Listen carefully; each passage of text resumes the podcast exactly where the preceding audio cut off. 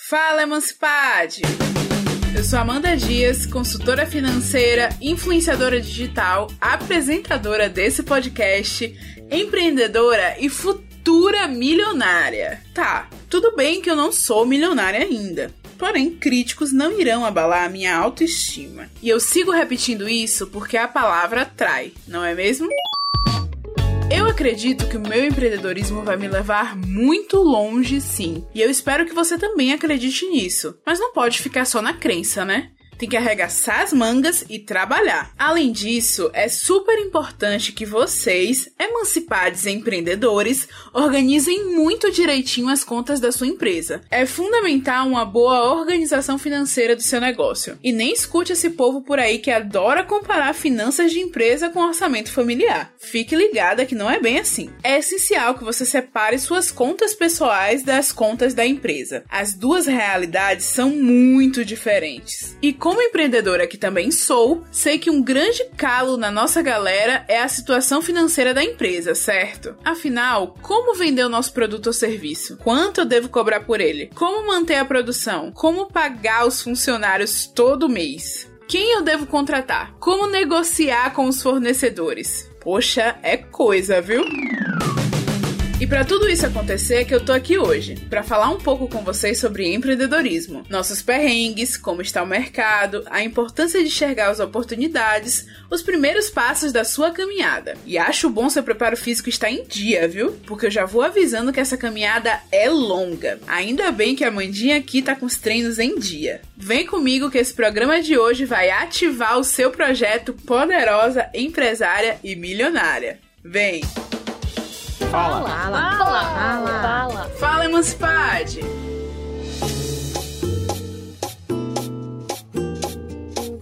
E para bater esse papo comigo, hoje eu tô aqui com a Ketiane Silva, especialista em mídias sociais e fundadora do Planilha de Pretos, um projeto que tem como missão construir uma ponte entre profissionais pretos e empresas. Hoje a gente vai falar sobre empreendedorismo e sobre finanças para empreendedores. Ketiane, seja muito bem-vinda ao Fala Emancipade. Boa noite, Amanda. Tudo bem? Obrigada pelo convite. É um prazer estar aqui falando com você hoje. Ah, obrigada a você por ter vindo. Bom, e vamos lá, né? Eu queria saber, assim, de você um pouco sobre empreendedorismo, assim, porque às vezes é por necessidade, às vezes é por satisfação pessoal, mas empreender é o caminho que muitos brasileiros escolhem. Mas eu queria iniciar o papo de hoje falando assim para quem ainda não começou, para quem tá entrando nesse mundo agora, os novos e os futuros empreendedores, qual é a primeira recomendação que você dá para começar um negócio? É, eu acredito que a primeira recomendação é falar com quem entende do assunto, com quem já tenha um negócio que tenha alguma visão comercial. O Planilhas ele começou não para ser um, um empreendedorismo, era uma solução social que acabou virando uma consultoria.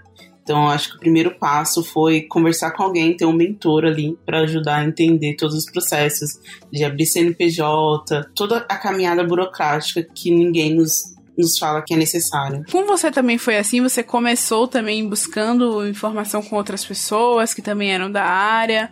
Ou você acabou encontrando referência em outros lugares? Eu acabei conhecendo uma pessoa que não, que não era da, da área de empreendedorismo, mas trabalhava dentro da empresa com essas criações de, novos, de novas empresas, novos projetos, e foi a pessoa que me auxiliou nesse processo, que foi indicação de um outro amigo meu. Então, tipo, se esse meu amigo não tivesse feito essa ponte, talvez até hoje eu estivesse um pouco perdida no que caminho seguir. Nossa, legal, legal. É muito importante ter pessoas com a gente, né, nesse processo de começar. É, até aqui mesmo a gente já deu uma dica para as pessoas que estão começando, às vezes buscarem pessoas que conhecem ou que seguem nas redes sociais e que de certa forma já chegaram no lugar onde elas querem chegar e puxar um papo, puxar um assunto às vezes é o que falta, assim. Tem muita gente compartilhando conhecimento também. É você, você mesmo descobriu seu negócio ajudando outras pessoas nas suas carreiras e nos seus negócios também, né? Intermediando essas relações. Ou seja, você identificou uma oportunidade e investiu nela. Agora, que dica você dá para que outras pessoas sigam esse exemplo e também comecem a enxergar oportunidade de negócios para investir? Eu acho que a dica é entender com que você quer trabalhar e se isso faz sentido com a realidade que você tá no momento, né? Quando eu comecei o Planilhas, como eu disse, minha, ideia não era ter um, um negócio, era fazer algo bem bem tranquilo, que não me demandasse tanto, tanto trabalho. Então, acho que entender com que, com que a pessoa quer trabalhar, se é com gastronomia, se é com moda, se é uma questão mais social, e ir atrás de pessoas que, que já trabalham com isso, para conhecer o mercado também, estudar o mercado que você quer trabalhar, e aí traçar um plano, traçar metas traçar objetivos. O que que você acredita, assim, dentre essas dicas para começar e tudo mais, muita gente tem dificuldade na hora de empreender, tem dificuldade com essa questão da gestão financeira. E às vezes, para quem não começou ainda, é muito importante ter essa noção de já começar com algum, sabendo algum caminho por onde seguir nessa questão da gestão financeira de uma empresa. Aí eu queria saber, assim, para você, é, quais foram as, os conhecimentos necessários para fazer uma gestão financeira eficaz na sua empresa e quais dicas você dá sobre isso para quem está começando, para que a empresa comece a prosperar. A gente sabe que no início não é fácil, né? Demora um pouquinho para a empresa poder dar lucro e caminhar com as próprias pernas, mas quais são os principais pontos para acompanhar o desempenho financeiro da empresa? Eu acho que o principal ponto para se começar é ter uma noção do quanto cobrar no serviço, para você saber o quanto que você vai gastar para executar aquele trabalho. É, no começo eu não tinha muito essa noção do quanto cobrava, de quanto tempo eu gastava nesse processo de curadoria no próprio projeto, né? Então eu não sabia o quanto cobrar. E a partir do momento que eu comecei a receber pelo trabalho, eu não sabia o que fazer com esse, com esse dinheiro, exatamente, né? O quanto que eu preciso guardar, o quanto eu preciso gastar nas ferramentas que eu utilizo. Então acho que ter um, ali uma ferramenta que te ajude a organizar os gastos, nem que seja uma planilha, nem que seja um app, é, nem que seja o próprio aplicativo do banco que, que pode auxiliar, é um passo que, que ajuda a organizar as finanças e, e não perder mais do que se ganha, né? Uma coisa que eu percebi nesse início também, e ferramenta que funcionou para mim, muita gente pergunta se eu tenho dica de aplicativo, de planilha, e o que funcionou para mim mesmo foi colocar no caderninho e anotar, sabe, todos os gastos da minha empresa com o que que eu gasto? E aí, para quem empreende em casa ou para quem vai começar em casa, é, começa também a contabilizar energia elétrica, gasto com água, se a pessoa trabalha com isso, por exemplo. Quem trabalha vendendo doces, tem que contabilizar, né? Gasto com energia elétrica, com botijão de gás. Ainda que empreenda de casa, é importante fazer essa separação. Pelo menos 10% do valor do botijão de gás tem que sair da sua empresa, tem que sair do faturamento, para que a pessoa já comece a ter uma noção de que existem também custos fixos, né? Porque muita gente acha que, ah, vou comprar aqui esse, esse chocolate, esse leite condensado, vou fazer um brigadeiro, vou comprar essas embalagens e vou vender. E aí vou vender por tal preço e tudo, todo o resto é lucro. Não, porque teve o gasto com gás, teve o gasto com tempo também de trabalho, então é importante ter essa noção na hora de precificar, né? Saber até mesmo qual o valor da sua hora, por exemplo. Sim, sim. É, são passos muito importantes, né? Saber o valor da sua hora, saber o quanto você gasta com luz, é, saber o quanto. Se você vai precisar comprar alguma ferramenta nova, né?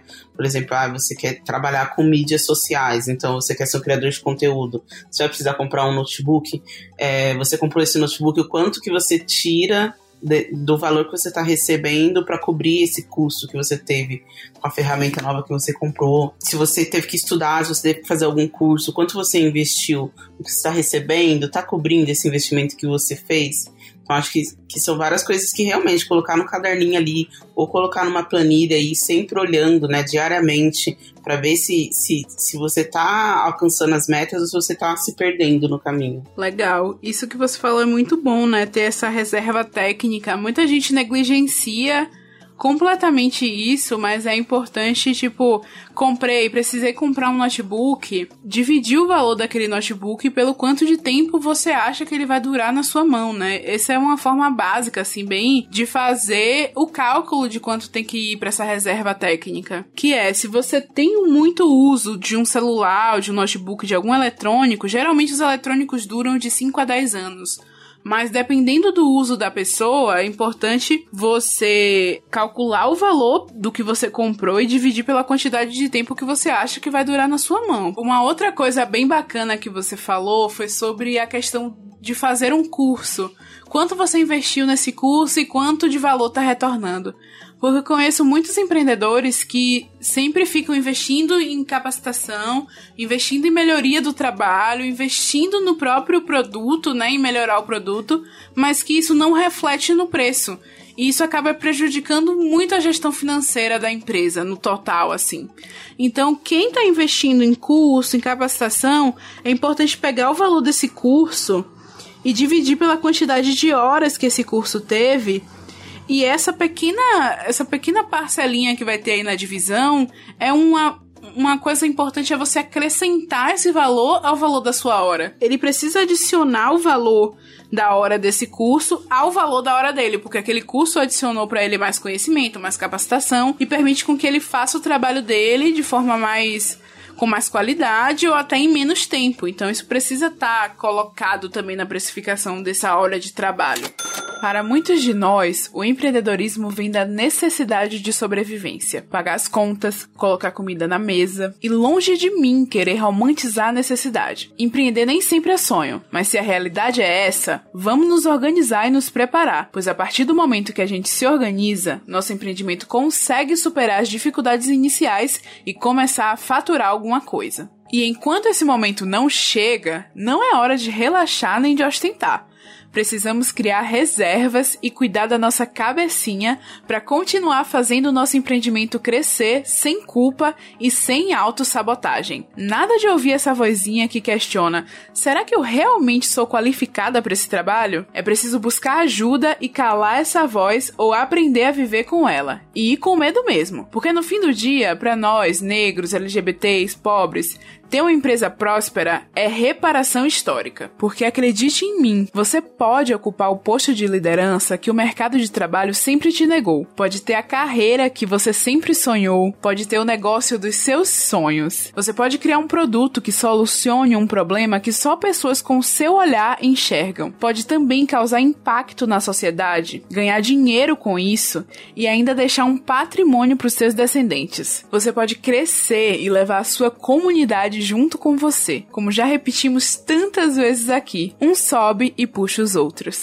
E já que a gente falou de custos, a gente falou de finanças, eu queria saber de você de um desafio que a maioria dos empreendedores tem que é separar os gastos pessoais das finanças da empresa. O que fazer para colocar isso em prática? Como começar a separar as finanças pessoais das finanças do negócio? Eu acho que é um, um processo muito de autogestão, né? É, não vai ter ninguém ali para fazer essa separação para você quando você está começando. E aí você tem que, que ter esse, essa autogestão, saber, não, esse, esse dinheiro aqui não é para não é para pagar um cinema. Esse dinheiro da empresa não é um, um, um dinheiro para você comprar roupa, sabe? Se não for, né, como, como a gente falou, uma ferramenta de trabalho que vai te ajudar no, no seu negócio.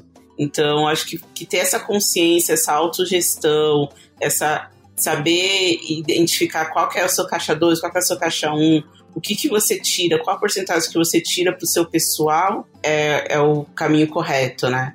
Então, acho que quando, quando eu comecei com, com, com, planilhas, eu já tinha um pouco meio dessa noção, porque eu lia um, um, pouco sobre, mais por curiosidade, não porque eu tinha uma pretensão, mas meio que, que para entender muito dos assuntos, como eu trabalho com redes sociais, e eu trabalhava para um banco, né, eu lia muito sobre, sobre finanças, sobre economia, e aí eu tinha um esse backup de, de entender um pouquinho, mas eu acho que essa dificuldade realmente ela é real porque fica difícil você separar. Você tá vendo o dinheiro ali, é um dinheiro que parece que tá sobrando se você não, não, não, não planejou o que você pode fazer com ele, se ele é uma reserva ou não, sabe? Então ter, ter essa noção, tipo, não tá sobrando. Você precisa saber o que fazer com esse dinheiro que tá ali parado. E não é para você usar para coisas pessoais, sabe? Realmente, essa é uma ótima dica. E realmente não tá sobrando, né? Que como a gente acabou de falar. É, além dos custos fixos e variáveis da empresa, e aí só explicando, custo fixo é tudo aquilo que vem todo mês sem você vender ou ter algum faturamento ou não. Custo variável é o que vem quando você vai vender. Então, ah, precisei comprar matéria-prima, precisei comprar embalagem, precisei pagar o transporte. Isso é custos variáveis. Custo fixo é conta de água, luz, telefone, internet, que vem todo mês, independente de como tá sua empresa. Então, além disso, ainda tem aquilo que a gente falou, né? A reserva técnica, o, o caixa, né, que você tem que ter ali, o capital de giro, sempre ali para poder girar o seu negócio, para não precisar ficar pegando empréstimo, por exemplo. Então é muito importante ter essa noção. Eu acho que para mim funcionou mais ou menos assim. Tipo, no início, minha empresa não faturava tanto, mas eu já me tirava um salário desse faturamento, sabe? Ainda que não fosse um salário mínimo. Nisso eu já conseguia, por exemplo, tirar do caixa da empresa e mandar para minha conta pessoal. E ali eu não mexia mais no caixa da empresa para nada. Então essa é uma dica boa para quem tá começando, que é já separar as contas mesmo, tipo ter duas contas, uma conta no banco ou digital, conta digital tá aí para isso, você pode abrir online, não precisa ir no banco. Você faz uma conta digital para sua empresa e uma conta pessoal para você. E vai ali e tipo determina, nesse mês para mim eu vou tirar tanto. Pelo menos ali os custos básicos ou algo que você quer comprar, que você acha que a sua empresa pode te dar, você vai e tira aquele valor mensalmente e não mexe mais no dinheiro da empresa. Até a empresa tá na situação financeira que ela possa de fato te pagar como um funcionário que você é dessa empresa, né? Mas é sempre essa mentalidade, assim, de tipo, eu sou funcionária da minha empresa. Minha empresa me paga uma vez no mês e eu não posso mais mexer nesse dinheiro. Isso é muito importante você ter essas duas contas. Porque se você achar que, não, eu vou saber controlar, estando na minha conta pessoal, fica muito mais difícil. Então, acho que muito. uma das primeiras coisas que eu fiz realmente foi abrir uma conta digital no meu MEI e aí solicitar os pagamentos tudo para essa conta empresarial. Então, o que me diferenciou, porque meu primeiro pagamento foi para minha conta pessoal. Então, já foi um processo meio difícil de eu fazer essa separação é, das porcentagens que eu tinha pro pro planilhas e o que tinha para mim. Então, quando eu já fiz essa separação de conta, é mais visível, né, mais palpável o, o que você está fazendo do que confundir. Parece que não, parece que dá para controlar, né? Ah, não, eu sei que esse valor aqui que tá na minha conta pessoal é da empresa, mas não, você pode. É uma armadilha que você tá criando, sabe? Totalmente. E não dá para controlar. Eu também caí nessa no início, porque como MEI você é microempreendedor individual, então você fica assim, porque eu fiz um MEI para trabalhar como freela no início da minha jornada profissional. Então, é, você não vê como empresa, porque você está trabalhando de freela, então você é um, um, profissional, você é um indivíduo. Mas aí quando você passa a, a ter empresa, a ter custos, sabe? É, é, importantíssimo. Isso que você falou já dá para fazer, né? Já dá para fazer conta digital pelo número do MEI pelo CNPJ do MEI. Você não precisa nem colocar seu CPF. Já para entender assim, ó, eu sou uma pessoa física, a minha empresa é uma pessoa jurídica. São duas pessoas completamente diferentes. E essas pessoas têm contas diferentes, têm custos diferentes, têm gastos diferentes isso é importante separar logo de cara, assim. Mesmo que você não receba um salário. Até mesmo para saber, de fato, quanto é que a sua empresa está faturando. E quanto é que você está gastando com sua empresa, quais, qual é o, o valor que ela precisa para ficar de pé. E quanto é que você precisa para você. Quais são os seus gastos. Isso é bem importante no início. Esse podcast, além de acessível, também é muito democrático, viu? Tem dica para a vida financeira pessoal, para as finanças dos casais e da empresa, como iniciar a educação financeira dos filhos, sobre a sua história ancestral e como tudo isso tem a ver com dinheiro. Se você perdeu algum desses temas, corre na sua plataforma de áudio favorita para maratonar o Fala Emancipade. Estamos no Spotify, no Deezer, na Apple Podcast, no Google Podcasts e, claro, no Globoplay. Para não perder os próximos, assine, siga e favorite o Fala Emancipade.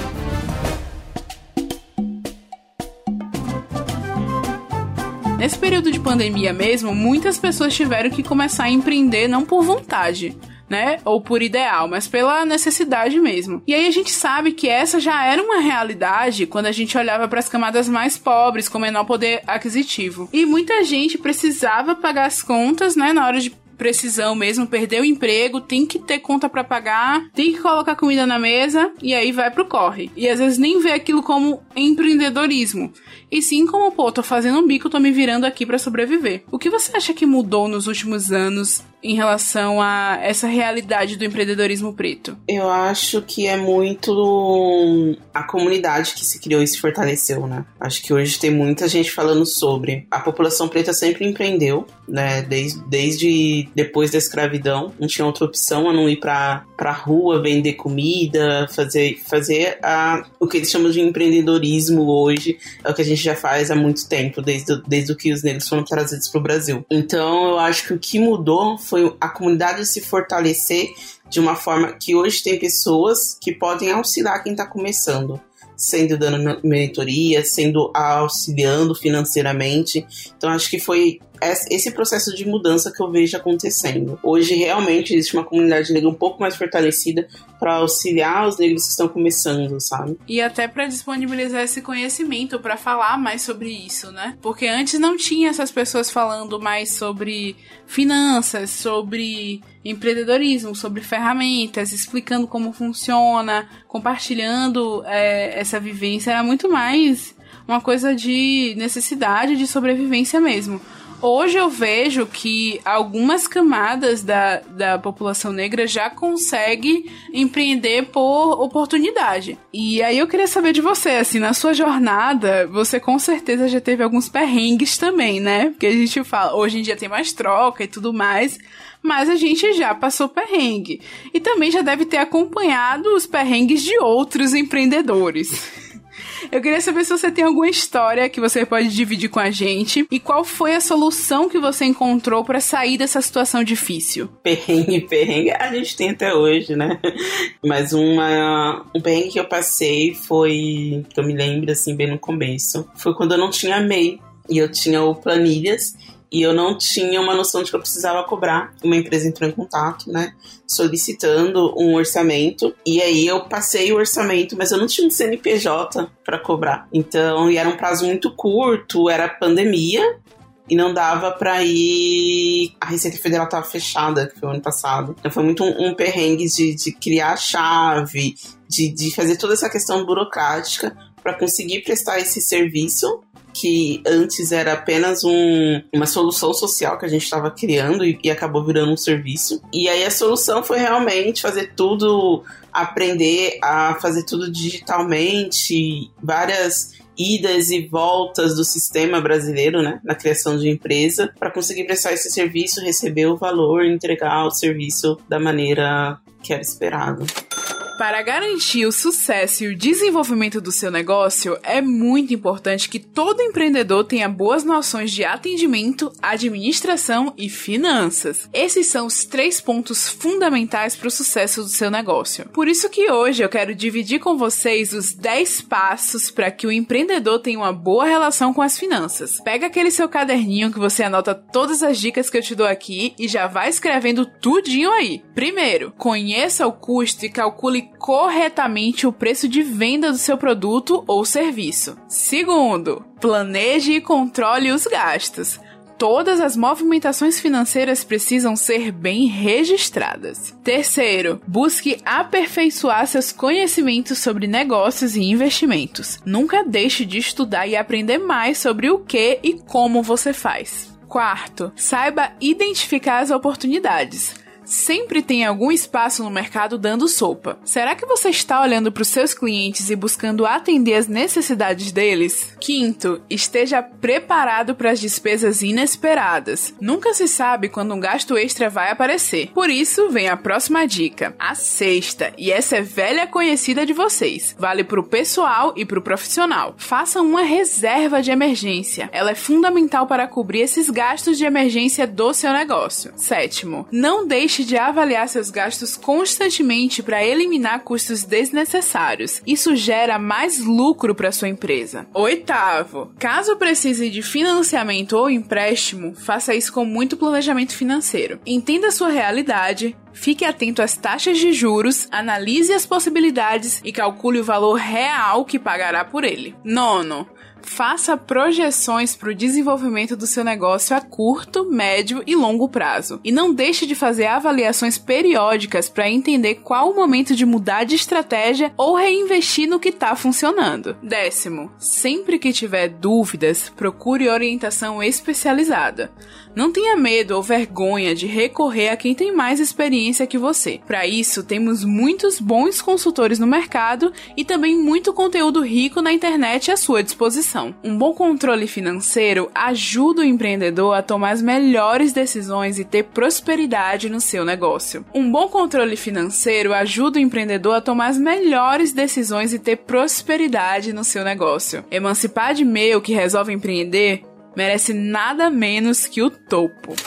Eu sei que hoje você tem um papel fundamental, que é o de conectar pessoas que estão desenvolvendo suas carreiras a empreendedores. Então você tem uma boa visão entre os dois mundos, né? O mundo do empreendedorismo e o mundo da, da galera que tá no corre do mercado formal de trabalho. E com certeza muita gente aqui pensa dessa forma. Será que o empreendedorismo é para mim? O que você tem a dizer a essas pessoas que querem entender melhor qual o seu papel e se é empreender ou não? Porque tem a questão do intraempreendedorismo, né? Você pode falar um pouco mais sobre isso pra gente? Talvez eu seja muito utópica, mas no sentido de você tem um sonho de empreender, ou se você acredita que você possa fazer, você deveria fazer, sabe? Vai vir várias, vários obstáculos, né? Não é fácil, principalmente no Brasil. Existe mu muito, muita, muita burocracia, é, existe muita concorrência dependendo do, da área que você quer seguir, mas se você acredita naquilo, você deve fazer. Pode ser que dê certo, pode ser que não dê certo, pode ser que no caminho você desista e queira fazer outra coisa,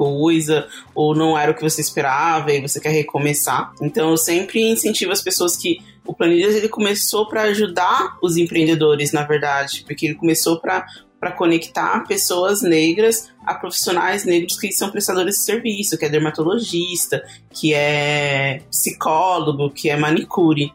Então, essas pessoas, a grande dificuldade que elas tinham na, na época que a gente conversava, né, é, e até hoje, é de realmente conseguir clientela, do, do que fazer, de como ter presença é, digital, de como ser relevante no bairro, de ser conhecido no bairro. Então são, são, são várias camadas ali pro empreendedor negro hoje, sabe? Sim, principalmente essa questão do acesso à tecnologia, né? Nessa pandemia mesmo, muita gente, é, muito empreendedor preto principalmente, porque aí quando a gente fala de pessoas pretas, a gente tá falando também de pessoas de baixa renda, porque são essas pessoas que estão entre os maiores índices de vulnerabilidade social e econômica. E aí uma pesquisa do Sebrae mostrou que nessa pandemia, os empresários que não conseguiram lucrar, que não conseguiram manter as suas atividades, foram principalmente mulheres e negras porque não conseguiram migrar o seu negócio para o digital. E isso que você citou realmente é muito importante, porque empoderar essas pessoas dessas ferramentas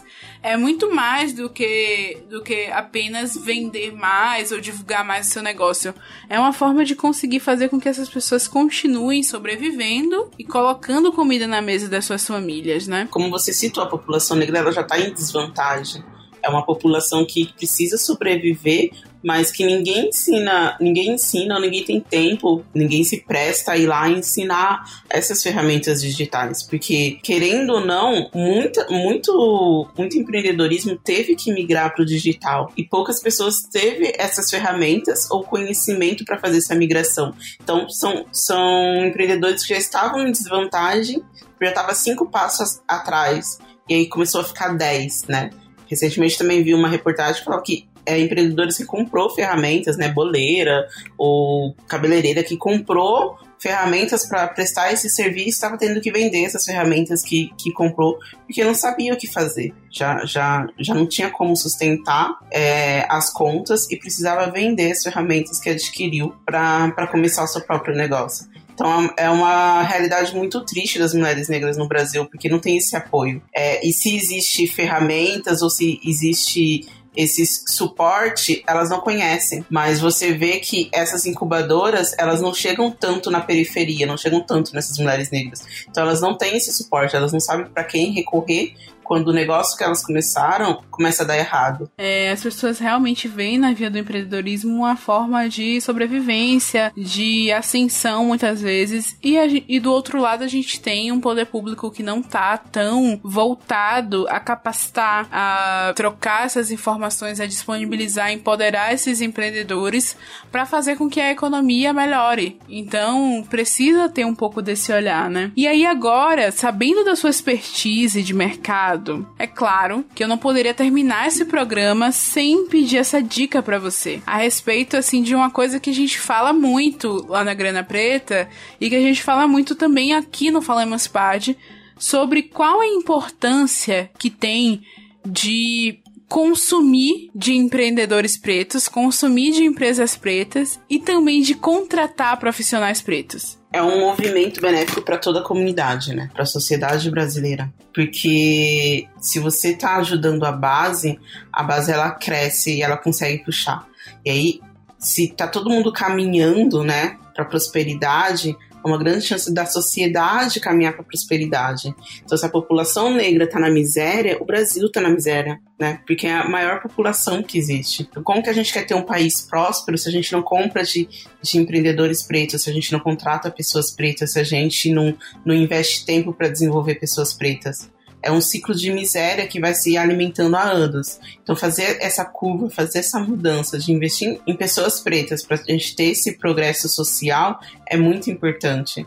É, a gente vê isso através de dados, através de números, né? Quando antes da pandemia começar, você vi que a, que a maioria das empreendedoras eram mulheres negras. Então, é a, é a tiazinha que você compra bolo, é a costureira que tá fazendo a roupa que você quer. Tipo, é você que tá dando dicas, sabe, de, de finanças na internet, criadores de conteúdo, é gente que está movimentando a economia. Então, por que não investir nessas pessoas que estão movimentando a economia sem nenhum suporte? Imagina o que, que essas pessoas poderiam fazer se elas tivessem é, o direcionamento, o suporte que elas precisam, as mesmas oportunidades e ferramentas que a população branca já possui há milhares de anos, sabe? É sobre usar o nosso dinheiro com intenção, né? Onde é que a gente está colocando o nosso dinheiro? Onde é que a gente está investindo o nosso dinheiro? Mesmo que não seja no, no mercado financeiro, mas de que forma a gente está colocando o nosso dinheiro para circular nas mãos certas. Porque tem uma frase da Angela Davis, inclusive, que fala sobre isso, né? Quando a população negra ela se movimenta, como ela é a base da sociedade, quando ela se movimenta, toda a estrutura da sociedade se movimenta junto com ela. Então a gente tem que saber qual é o movimento que a gente quer fazer enquanto sociedade.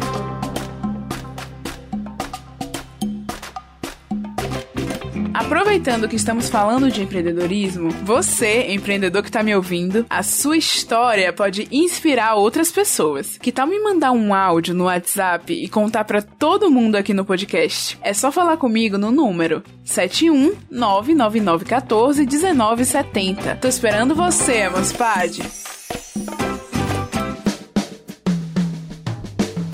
E eu queria que você deixasse pra gente as suas redes sociais, onde é que os nossos ouvintes podem te encontrar, acessar o seu conteúdo, saber dos seus serviços. Conta aí pra gente onde a gente pode te achar. O Planilhas de Pretos ele tá em todas as redes: LinkedIn, Facebook, Instagram, Twitter. É Planilhas de Pretos mesmo. É só digitar que vai aparecer, somos os únicos. Meu contato pessoal é Ketiane Silva. Hoje eu possuo apenas o LinkedIn como rede de contato. Valeu, Cat. Brigadão, viu?